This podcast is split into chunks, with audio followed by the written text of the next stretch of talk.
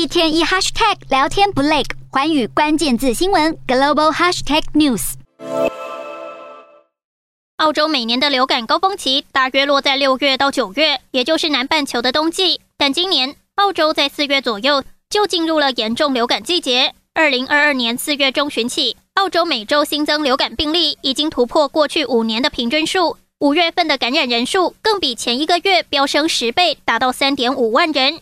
其中百分之九十八属于 A 型流感病毒。六月头两个星期也暴增四万八千例。不仅如此，当局更加警告，新冠和流感疫情将会一起流行。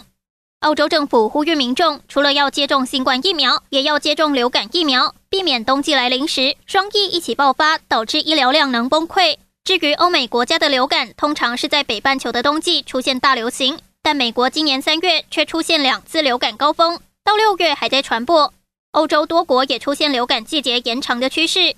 专家分析指出，这两年多以来，全球各国推行防疫政策，减少新冠病毒传播的同时，同样也减少了流感传播，使得人类丧失部分流感免疫力。专家坦白说，现在已经完全无法预测什么时候才是流感的高峰期。随着欧美各国解封的同时，流感病毒也四处流窜，许多国家恐怕将面临双疫夹击的情况。